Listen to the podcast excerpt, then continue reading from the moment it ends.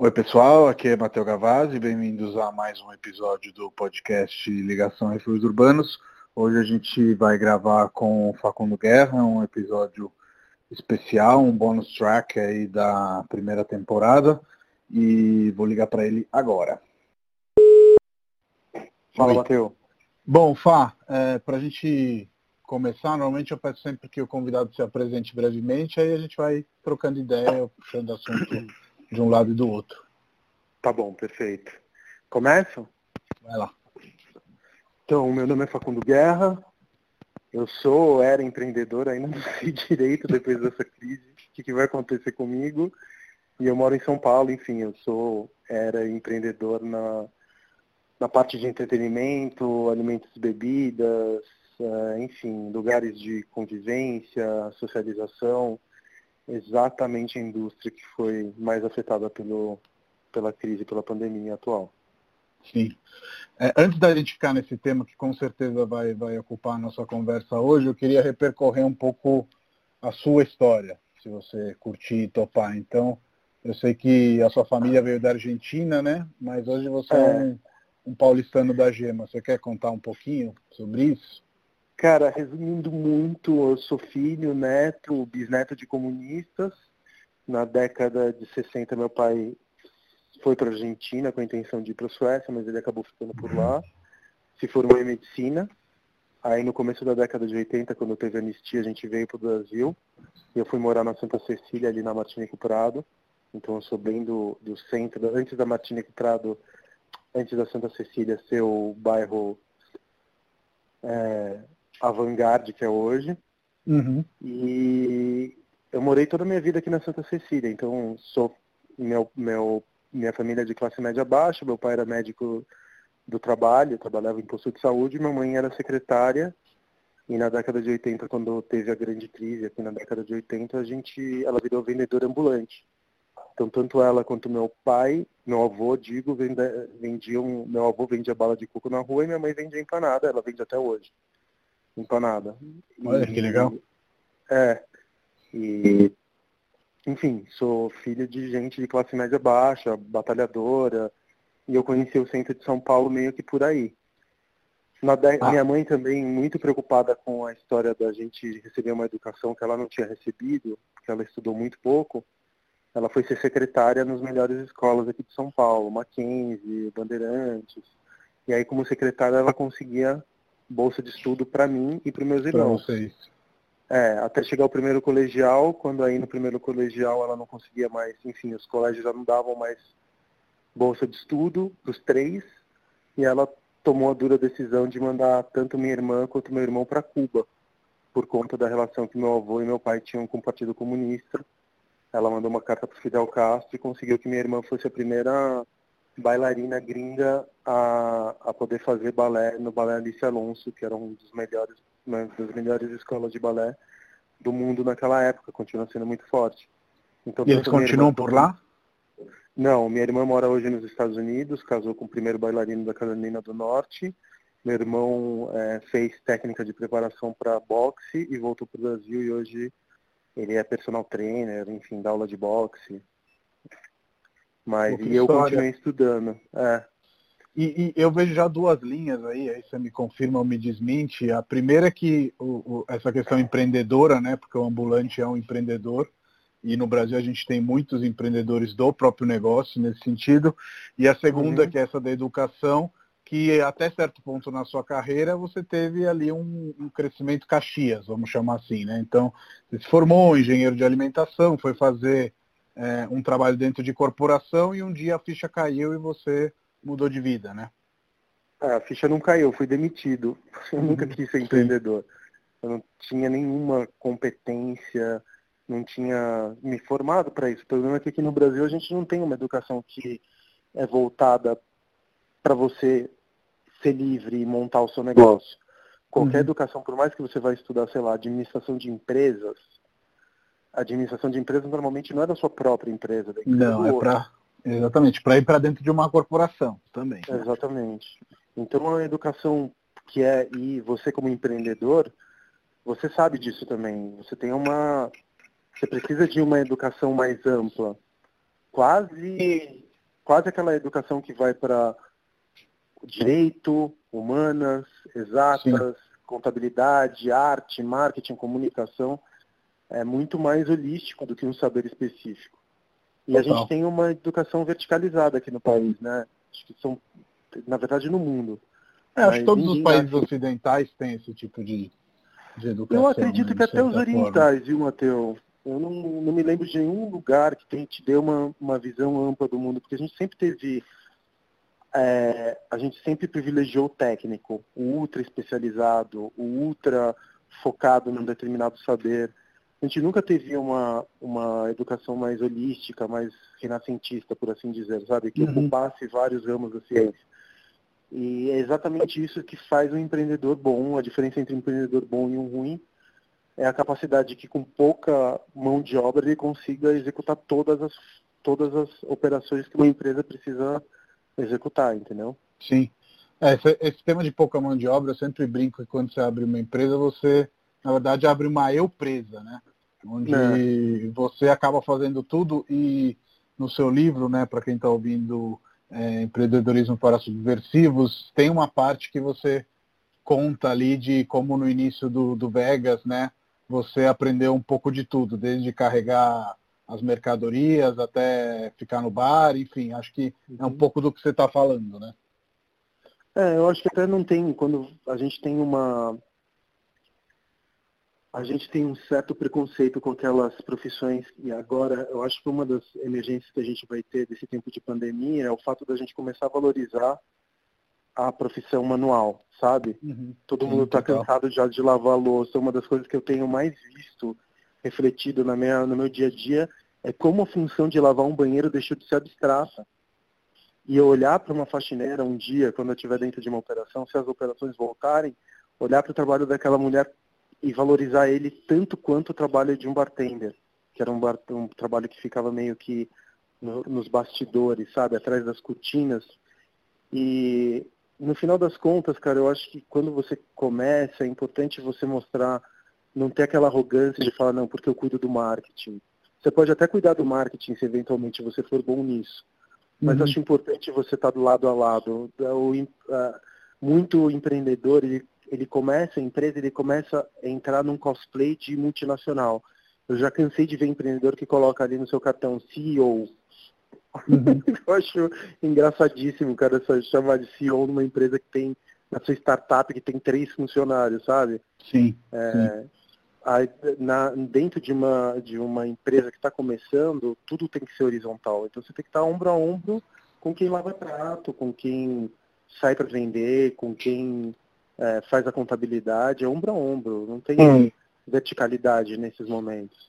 E acho que se você funda uma empresa dessa maneira, depois a, a verticalidade nem acontece. Não sei o que, que, você acha disso, mas se mantém sempre um, um certo nível de, de, de, de, hierarquia horizontal, até porque hoje eu acho que as hierarquias estão sempre mais é, caindo de certa forma e as pessoas estão sempre mais liderando por ser líderes e não por ter papéis colados Exatamente. na parede e, e, e, e, outras formas. E acho que nesse sentido essa crise vai trazer novos líderes e novas maneiras de, de, de fazer negócios, com certeza. E o fazer manual é, é, é preciosíssimo, né? Não, não, não, há dúvidas quanto a isso. E quem sabe seja uma maneira para a gente quebrar um pouco essa cadeia de grandes grupos, né? De distribuição e de tudo, né? É, eu acho que antes eu, eu, eu não consigo, eu não vou é engraçado porque tem muita gente que está lendo o livro e está me mandando trechos, onde uhum. eu falava sobre que eu, eu brincava que o apocalipse estava chegando. Eu sempre tive essa paranoia com o apocalipse. Inclusive eu fiz essa casa flutuante, que é meu último projeto chamado Altar, por Sim. conta dessa noia que eu tenho com o apocalipse. Ah, isso e... eu não sabia. Eu vi o altar, mas não sabia que era por conta é, da noite. É, por isso que eu queria uma casa que fosse autossustentável, que ela autossustentável não, autossuficiente. Uhum. Isso eu queria que ela não dependesse de rede elétrica, porque eu achava que em algum momento o tecido social ia se romper por crises de mudança climática. Uhum. O que não deixa de ser uma certa. A pandemia não deixa de ser um certo aviso sobre o futuro, né? Com Parece certeza. um mensageiro de futuro que a gente está ouvindo ou vendo agora. Mas enfim. Então eu acho que é, a gente vai, eu não consigo definir, eu estou muito interessado no que vai acontecer pós-pandemia, quais são os ensinamentos que a gente vai ter pós-pandemia. É, e alguma delas eu acho que é isso, a gente vai acelerar certas mudanças que estavam acontecendo muito devagarinho, muito passo a passo, elas vão ser aceleradas, a gente vai ter uma mudança da relação do local de trabalho, a gente vai perceber que, puta, home office é viável. Eu não tenho Sim. escritório já faz bastante tempo, imagino que você também não. Ou você fique muito tempo na rua. Eu é, tenho eu escritório tenho... Por, por, algumas razões, mas uma das coisas que a gente fez ao longo do tempo foi reduzir o espaço do escritório, porque a gente sempre mais viu que ele é uma ferramenta, mas ele não é a ferramenta. É, mas no meu caso, por exemplo, cara, eu trabalho de home office já faz quase cinco anos. É óbvio que eu sou privilegiado. Né? Eu, uhum. por ser empreendedor, eu posso me deslocar até as pessoas. Isso otimizava a minha agenda e tudo mais. É, acho que a gente vai ter, a partir do momento que você não está sentindo a opressão diária, nem o, o, olhar, talvez a produtividade até aumente, porque uma multinacional, ela é um território de, de, de é uma corte, né? Então, uhum, tem um, um, um mundo das aparências, a política interna conta muito mais, às vezes, do que o quanto você executa de verdade. É, tem toda uma, uma relação de opressão que existe com relação à chefia, tem toda uma é, relação e, de. O principal que eu vejo, Fá, é que não necessariamente você colocar funções e pessoas no mesmo lugar geográfico vai trazer resultados, né? Tipo, é essa mentalidade que é meio arcaica, né? É, eu trabalhei durante 10 anos em grandes multinacionais, cara, e eu vejo que assim são grandes dissipadoras de energia. São, uhum. na verdade, são um grande poder que a gente tem hoje no mundo, né? Eu acho que algumas Total. multinacionais são têm mais poder do que países. As, as, acho que os estados, os estados nação muitas vezes eles têm, eles são sub, subservientes, eles acabam politicamente é, reverenciando as multinacionais, elas são grandes detentores de energia, mas para elas colocarem essa energia em forma de produto ou serviço, acho que é meio como um motor a vapor, sabe? Sim. Você dissipa muita energia para conseguir mover essas máquinas. Mas dentro disso que você estava falando, de estudo, de, de, mudança do tecido social e tudo mais, e do futuro, e acho que tem até um, um, um passo no seu livro que fala disso, que o futuro vai ser feito à mão, alguma coisa parecida com isso. O é, que, que, que, você preenxerga? É claro que tudo que a gente falar aqui é opinião e é chute, né? Mas, uhum. enfim, eu, eu sei que você ah, é um cara, cara, que reflete muito e você deve ter aí seus pensamentos. É, Mas, enfim, quer voltar Eu pra... acho que a gente vai ter, e eu acho que assim, no futuro mais imediato, assim, de pequeno prazo, as pessoas vão pensar muito mais, elas vão ser muito mais conservadoras, elas vão parar de querer experimentar o um novo, elas vão ser muito mais comedidas na hora de gastar dinheiro. Elas vão ser. Acho que a gente vai viver uma nova onda conservadora dessa vez dos costumes. A gente vai se refugiar naquilo que a gente já conhecia. Eu, por exemplo, que trabalho com drinks, né? Que eu tenho um bar, uhum. um bar Sim. dos arcos. Eu acho que ninguém vai querer gastar dinheiro para tomar um drink novo. As pessoas vão querer o conforto de um Manhattan, ou a certeza de um dry martini, sabe? a gente vai querer se refugiar naquilo que a gente já conhece, uh, a gente vai.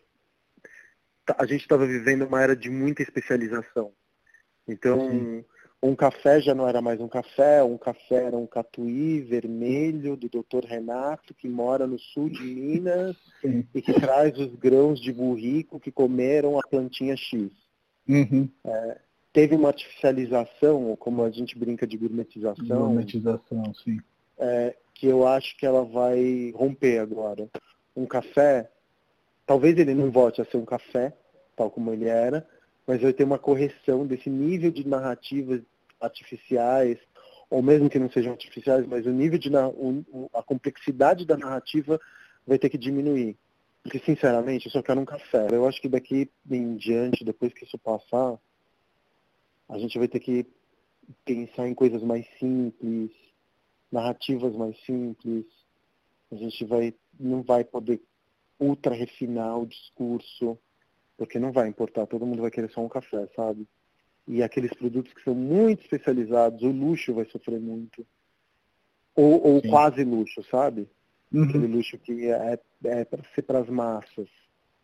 É, tudo aquilo que é muito supérfluo vai demorar muito mais tempo para se recuperar, porque não vai ter não vai ter excesso. A gente vai queimar a gente vai queimar as gorduras financeiras e vamos acumular as gorduras físicas, né? E espirituais. Então acho que sim, a gente vai acabar sim. ficando mais obeso do ponto de vista físico e espiritual e muito mais é, quase um faquir do ponto de vista financeiro. Então a gente vai sair, cara, precisando ver o mundo, mas também com pouca disposição para gastar dinheiro.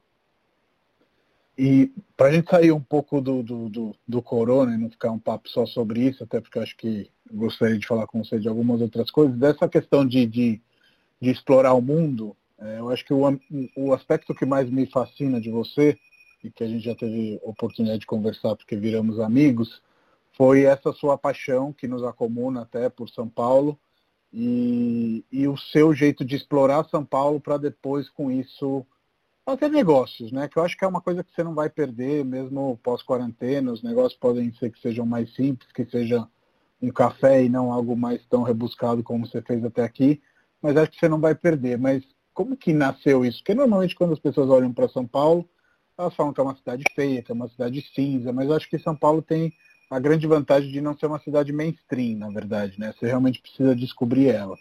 E hum. você é um dos descobridores aí de São Paulo. É, como que nasceu isso? Foi sempre assim? É algo que você criou ao longo do tempo depois do Vegas? São Paulo foi, mas São Paulo também não era uma cidade. São Paulo era uma serra pelada. Uhum. E, e, a identidade que a gente tinha de São Paulo, ela sempre foi pelo avesso, né? A gente sempre teve uma relação, dizia-se que a gente tinha uma relação de amor e ódio, mas a relação era de ódio puro, né? A gente Sim. falava do trânsito. Fugir final de semana. Fugir final de né? semana, shopping center, praia de Paulistano, túmulo do samba, melhor lugar de São Paulo, aeroporto de Guarulhos, enfim. É, essa terra não tem céu. Quantas vezes as pessoas já falaram de São Paulo do ponto de vista negativo, inclusive do nosso lado. Que a gente uhum. vem aqui só para trabalhar. Então Sim. eu acho que. Mas isso é uma questão que está se transformando muito rapidamente. Então ao longo dos anos eu comecei a falar, não, mas espera aí. Acho que uma coisa que sempre me motivou foi tentar entender o que era ser paulistano. Porque tentar entender o que era ser paulistano era tentar também me entender. E não tem como você fugir disso se você não falar pelo centro, né? Porque o centro é nosso referencial histórico, nossa origem, nosso ponto de partida, ali que estão os prédios mais antigos, Campos Elíseos, Centro, Centro Velho, Centro Novo, depois o Centro Escondido.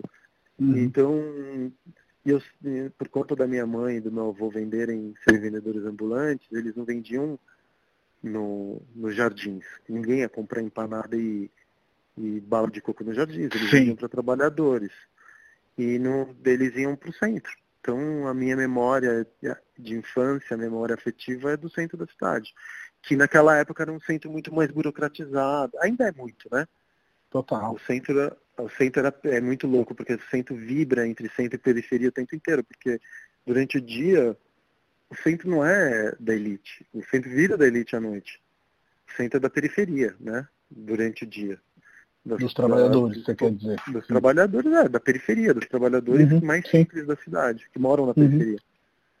E é muito louco, porque você vê os comércios, eles são mais simples, as pessoas são simples.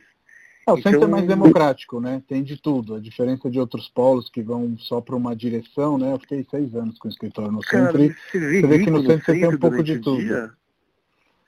Assim, própria... no centro, cara.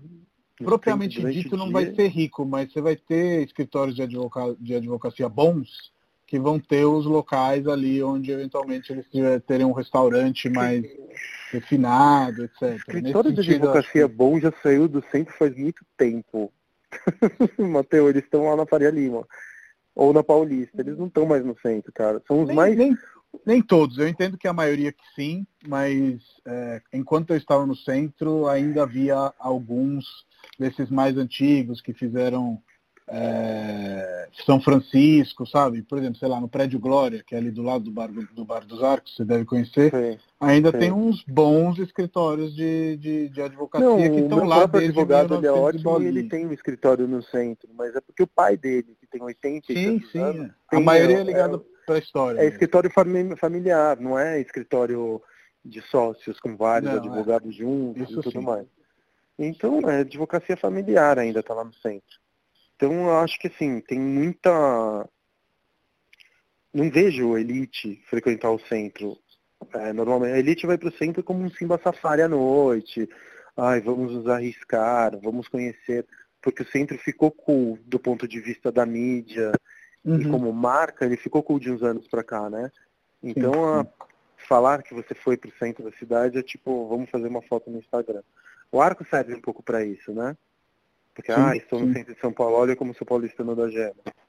O Arcos, a Casa do Porco, o Bar da Dona Onça, o próprio Copan, eles são papéis pega-mosca de, de, ou de turistas ou de paulistanos que querem brincar de ser paulistanos, que na verdade estão lá encalacrados em Moema, na Vila Olímpia, são não lugares, não bairros, né? tirando uma ou outra exceção, mas são não bairros, e que vão para o centro para falar, olha só como eu sou, tô, tô conectado no espírito do tempo, tô aqui vou registrar no meu Instagram uma selfie dentro da casa do porco. Eu acho que num Enfim. primeiro momento sim, é, mas eu trabalho muito com as mudanças dessas pessoas, né?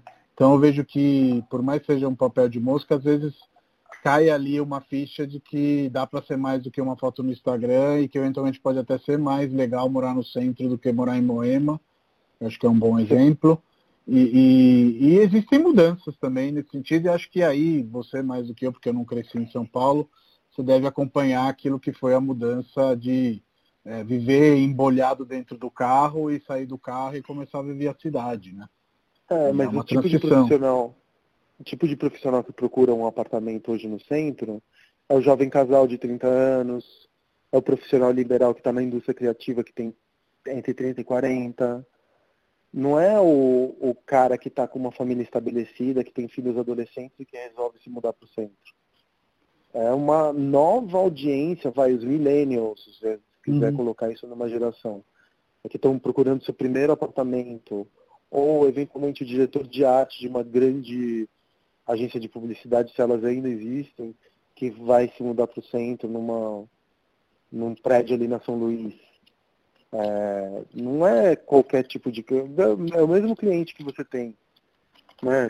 Para para pensar, sim. Não, é, não é aquele a gente tem, tem 50 anos. Tem tido algumas exceções no último período, especialmente ali na São Luís, que me surpreenderam muito, assim, de perfil de idade, tipologia de famílias e tudo mais. Mas ainda um percentual muito pequeno. A maioria é realmente jovem casal e profissionais do mercado criativo e tudo mais. Mas é.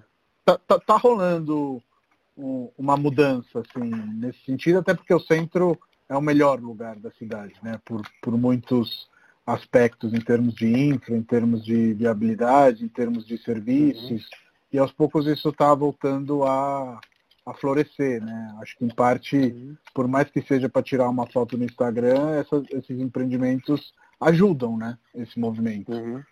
Uhum. uhum. É, eu acho que não tem como voltar atrás, porque ele estava pouco adensado também, né? Tinha muita. Aí é a lei do mercado mesmo. Tinha pouco adensamento, muita oportunidade, muito os aluguéis eram mais baratos, já não é verdade hoje em dia. Então, acho que no final das contas aí o capital interpreta aquilo como uma oportunidade de mercado. E aí, enfim, aí a roda volta a girar. Vai acontecer com o centro, vai acontecer com o Bom Retiro, vai acontecer com outros, outros bairros em breve. E Fá, falando dos seus empreendimentos, dos seus negócios, digamos assim, uma das coisas que sempre me surpreendeu das nossas conversas e que volta sempre à tona é que você sempre me fala que você reinveste tudo no negócio, né? E aí, de certa maneira, que você é um empreendedor serial, digamos assim. E efetivamente você teve muitos negócios, né? Que passaram pela sua mão, saíram, enfim. 20. É, é, de, de 20. Muitos, é, uhum. é, muita coisa, especialmente em termos de restaurante e tal. É, isso é ainda o Facundo ou o Facundo de hoje está em outro, em outro ritmo? Não, não seria mais um empreendedor serial? Acho que te acompanhei de longe, mas de perto com a história do, do Bar dos Arcos, que foi uma pequena epopeia. E acho que a minha sensação de longe é que alguma coisa mudou. Mas queria que, que você comentasse. Cara, uma coisa, alguma coisa mudou no mundo, né? Eu tava, eu tô, eu tô tô, tava em desenvolvimento de três negócios que eu ia lançar esse ano. Eu não sei mais. As vontades estão aí. Eu não acredito que o mundo vai mudar. É, eu tinha conseguido juntar uma graninha no final do ano passado que eu já ia colocar agora. Essa grana já estava comprometida.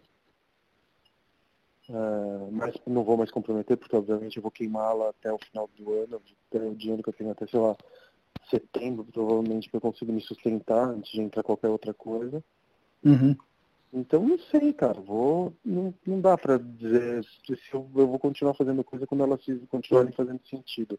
Se elas deixarem de fazer sentido, eu não vou também artificialmente querer montar um bar hoje em dia. Eu acho que bar eu nunca mais vou montar um. Não tenho nenhuma vontade de montar bar é, depois do arco, sabe? Já estou satisfeito com, com o que eu tenho. E eu quero. Quero. Eu quero me dedicar a outras coisas, eu quero pesquisar outros modelos, eu quero construir outras. Eu acho que, por exemplo, o altar é um, um projetaço, sabe? De, que fala sobre entretenimento e real estate, ramo imobiliário, ao mesmo tempo. E, que fala e a ideia do, do altar é ser um projeto open source ou qual que é o foco com, com o altar? Open source em que sentido? Em sentido de disponibilizar a tecnologia construtiva, vender. A tecnologia construtiva não é minha. É da ah. House. Esse é um produto de prateleira da Cis House, mas é, não é nada difícil hoje em dia você. Você precisa de uma fábrica, né? Você não consegue montar. Uhum. Seria, seria faria uma sentido oficina, ser open source se você tivesse um. Se você conseguisse. Não dá para montar numa oficina. Entendeu? É, então. Então. Mas a ideia é montar um, um hotel descentralizado. É montar algo que. que. que a gente consiga montar esses. Essas, até em, em espaços urbanos, assim porra, tem um galpão que está abandonado, o galpão tem 5 mil metros quadrados, ele está com a fachada tombada, ele está numa área que é arriscada de você empreender com um prédio, a gente quer testar a viabilidade daquilo ali, coloca umas unidades autônomas e vê o que acontece, entendeu? É, ver se você consegue trazer interesse. Tem uma. Eu, a Altar tem essa coisa de ser um espaço contido dentro de um espaço maior, entendeu? seja ele a natureza, eventualmente até um espaço urbano. Só para quem está ouvindo entender, é uma casa flutuante, né, que vocês inseriram dentro de uma represa, certo? Exatamente, no, em Joanópolis. E que a ideia é virar um hotel descentralizado. Então, não sei, pode ser que esse pode ser, possa ser um puta de um projeto, pode ser que eu pare de, de abrir coisas e me dedique àquelas que eu já tenho, que são muitas, eu já tô, tô com oito projetos abertos agora ao mesmo tempo. Então. O, outro dia eu estava falando com o Guto Requena, que, que você deve conhecer, se não pessoalmente como trabalho, e ele me falou que nessa quarentena ele comprou um Playstation e está voltando a jogar game, né? E esse era um ah, campo que você estava todos os dias. e esse era um campo que você estava começando a explorar, né? Ali com o Cine Piranga, né? É, eu tô, meu, jogando videogame todos os dias, cara. Tô jogando um jogo chamado Division 2, que eu acho que eu já joguei, sei lá. Devo ter jogado mais de 48 horas consecutivas nele. Consecutivas não, né? Mas acumulado. É, então, era exatamente isso, pegando Cine Piranga. Agora é, eu preciso até voltar a falar com meus amigos do Omelete, com os nossos sócios do Omelete, para ver quando que a gente retoma o projeto, porque por enquanto não dá, né, cara? A gente não sabe o que vai acontecer. Eu acho que o projeto faz ainda muito sentido, mas não faço ideia do que vai acontecer. Agora, é, mas, mas só para a gente sonhar, que eu acho que não, não, não, não custa, é, qual era a ideia ali? A ideia era criar um espaço para gamer mesmo, né? Era criar um fliperama numa, numa espacialidade muito maior do que seria um fliperama normalmente, é isso? Ter um, um cinema do Rino Leve numa, num tempo para os nerds e para os geeks.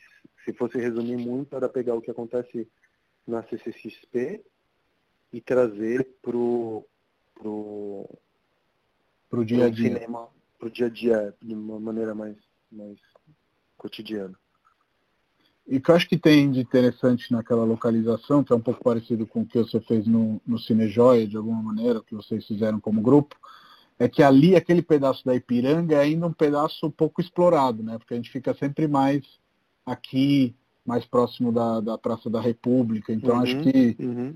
seria muito legal se, se isso viesse a ocorrer e eu espero que, que sim. E sobre os muitos projetos, você é, está escrevendo um segundo livro, isso a gente ainda não, não conversou. Sim, estou escrevendo. Não comecei a escrever, né? Tô, mesmo porque qualquer coisa que eu tivesse escrito antes, ainda bem que eu não comecei a escrever, porque senão teria sido trabalho perdido. Então, eu estou lendo muito, estou fazendo coisa que eu não fiz para o primeiro livro, eu não fiz nenhuma pesquisa no primeiro livro. Foi o, o, o, primeiro livro é quase ensaístico, assim, eu escrevi o livro de uma de um uhum. fôlego só, sem procurar referência, sem me preocupar com verificar se os que eu estava escrevendo estava relacionado com pesquisas, estudos prévios. O primeiro livro é muito ensaístico. E o segundo livro eu estou fazendo muito mais pesquisa, então estou estudando o marketing de, do, do, do, século XIX até as últimas a, os últimos desenvolvimentos nessa, nessa não dá para chamar de ciência, né, mas esse método de comunicar produtos para venda. Estou usando os casos que eu montei para explicar como que você tem que reduzir risco na hora de abrir um negócio, como comunicar então, e agora com o, a pandemia, eu estou refazendo toda a minha leitura. Mas eu estou estudando muito, por exemplo, agora eu estou lendo um livro sobre o minimalismo. Minimalismo como corrente estética contemporânea uhum. e o minimalismo, como esse minimalismo contemporâneo, que você vê refletido na arquitetura, que você vê refletido no, na arquitetura mais contemporânea, né? nos lançamentos dos Sim. prédios que você vê hoje, eles fazem muita referência a minimalismo, tanto na arquitetura quanto na decoração de interiores.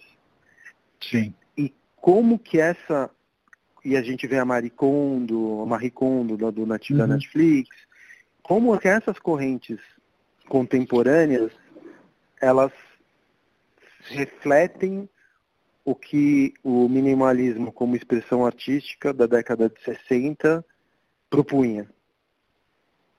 Então, a gente vê muita coisa acontecendo, por exemplo, o minimalismo virou um assunto da sociedade contemporânea, né? Ter menos, ter melhor, é, comprar melhor, é, não acumular. A gente vê o minimalismo, tem um dos documentários mais assistidos na Netflix hoje, chama The Minimals, se não me engano. Aham, sim, já assisti. É bem legal. Que era também uma, um, um finalzinho no mainstream que a gente estava começando a ver. Então eu comecei a pensar, porra, eu acho que uma das acelerações que vai acontecer pós-pandemia é dentro dessa corrente estetizar o escasso, estetizar uhum. o pouco, entendeu? E isso reflete na maneira como a gente faz os nossos negócios.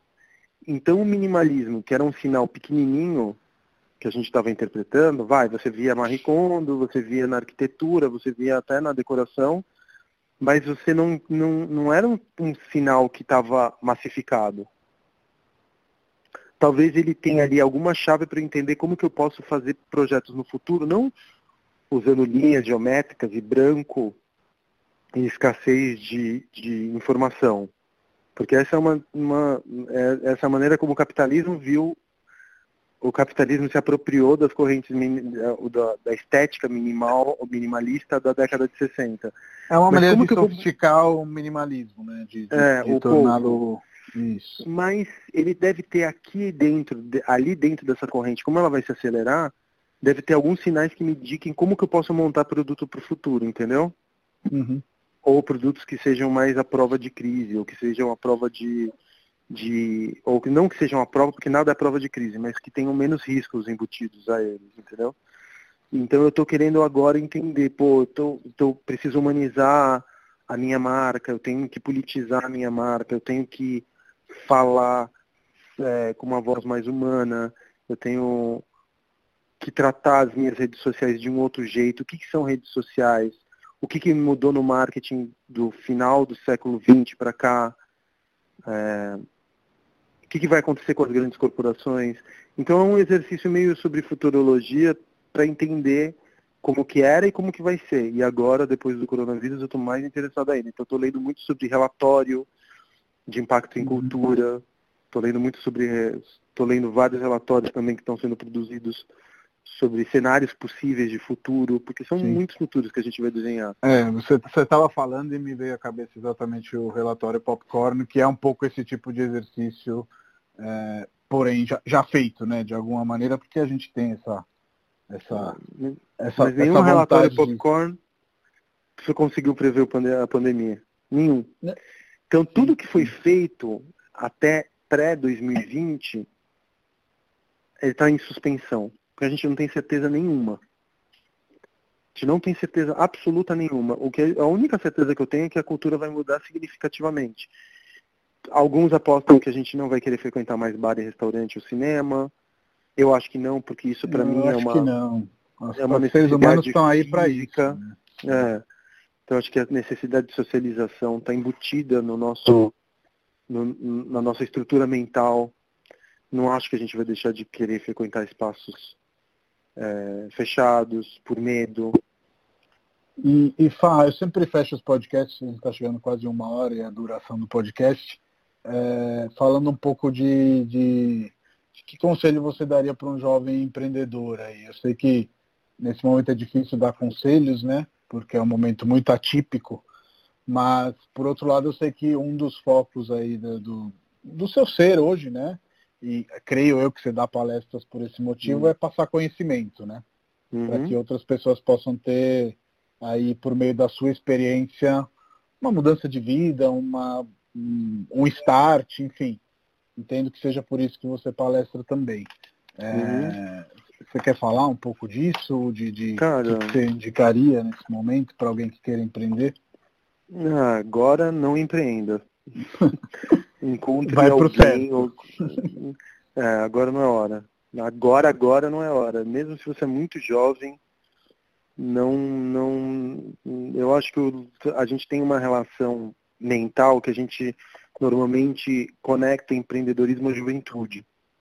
Sim. Só que a juventude é o pior momento para você empreender, porque você é muito verde, você não conhece nada da vida, você é arrogante, você. Uhum. A gente ligou a cultura do empreendedorismo a startup, ao Sim. cara que está começando agora, saiu da GV e vai montar uma fintech e vai vender por 10 milhões de dólares para um grande banco, entendeu? Sim. Ele já está pensando é no exit, né? Não no, no, no, ele já está pensando na saída, né? Quando Exatamente. Não está pensando ele já em fazer um negócio pensando bacana. nisso. Sim. Exatamente. Então, eu acho que o momento de empreender, de empreender é, porque é uma atividade muito arriscada, é, meu, quando você já está com 40 anos, já comeu muita, muita poeira, já aprendeu muito sobre tudo, se você for relativamente esperto, você já aprendeu muito com seus erros já da juventude, é, você já viu muita coisa. É, a gente tem essa relação empreendedorismo e juventude que eu acho que é um pouco um pouco deformada, sabe? Melhor porque é tão arriscado empreender nesse país que você tem que reduzir risco, e você só reduz risco com experiência. Sim. Então, você fala, ah, não, quero empreender. Tá, mas por quê? Você acha que você vai ser livre, você, você, você vai ser rico, você vai ser bem visto socialmente? Por quê? A maior parte das pessoas acha que empreendedorismo é um, é um fim, e não é um, um fim, é um meio. Sim. Né? Elas Se confunde um pouco a palavra empreendedor com empresário, né? Mas são duas é, não coisas tem empresário, não tem diferentes. Não existe. Ah, não existe empreendedor enquanto você tiver. Empreendedor é um estado frágil, muito é, efêmero. Você pode estar empreendedor, mas você nunca é. A não ser que você faça um negócio por ano. Aí você pode se dizer empreendedor. Agora, se você está você está num estágio, não, não é definitivo. Ah, o que, que você é? Você é empreendedor? Ninguém é empreendedor. Não uhum. existe essa palavra. Mesmo na, na etimologia dela não existe. Não faz sentido. Então a gente tem, a gente muitas vezes empreender, empreendedor é, a gente fetichiza a precariedade do trabalho, sabe? Porque é, é, melhor se dizer empreendedor que desempregado, né? Sim. sim. Então é melhor, melhor você pensar bem por que, que você está fazendo isso, se você está disposto aos sacrifícios que são, que são necessários para você conseguir montar o seu negócio, o que, que você vai fazer se não der certo. E estudar, cara, estudar tudo que passar pela tua frente. Eu sou muito interessado em tecnologia, você também não vai conseguir para frente. Então é muito complexo ser empreendedor, cara. Não é. Aliás, não tem nenhum tipo de fórmula, não tem nenhum tipo de caminho, não tem nenhum tipo de solução. Não é vendo palestra e fazendo curso que você vai virar empreendedor. É só na prática mesmo. É, não só, é uma atividade. É só fazendo, com certeza. É, mas eu, em parte, discordo sobre começar com 40 anos, que pelo menos até vendo você e me vendo, acho que tem muito a ver com liberdade, mesmo que essa liberdade não seja necessariamente de realmente você ser totalmente livre, porque você é possuído também pelos empreendimentos que você monta e acho que uhum. mais cedo ou mais tarde você deve também ter, ter sentido esse sentimento. Eu sinto isso hoje com, com a minha empresa. É, mas ao mesmo tempo você pelo menos é livre de fazer aquilo que você gosta. E é nesse sentido que eu acho que eventualmente dá para começar antes. Acho que jovem demais, concordo com você, né? Que realmente é melhor aprender e tomar umas na cabeça antes. É, especialmente pelo sentimento de soberba, né? Realmente a gente acha que sabe tudo e não sabe nada. É, mas pelo menos eu vejo que hoje eu posso fazer algo que me apaixona que se eu tivesse escolhido ainda ficar dentro de uma corporação, acho que eu estaria totalmente consumido, nesse sentido que não hum. faria algo que, que eu gosto. Eventualmente, eventualmente poderia até ganhar mais, mas não seria feliz humanamente, assim. Uhum, uhum. É, você tem razão. É... Enfim, Facundo, muito obrigado aí pelo, pelo papo que, que a gente teve, foi muito proveitoso. Obrigado pelo seu tempo, viu? Valeu, viu? Valeu pelo papo. Abração, tchau, tchau. Se cuida, cuida dos seus. Você também. Tchau. Tchau.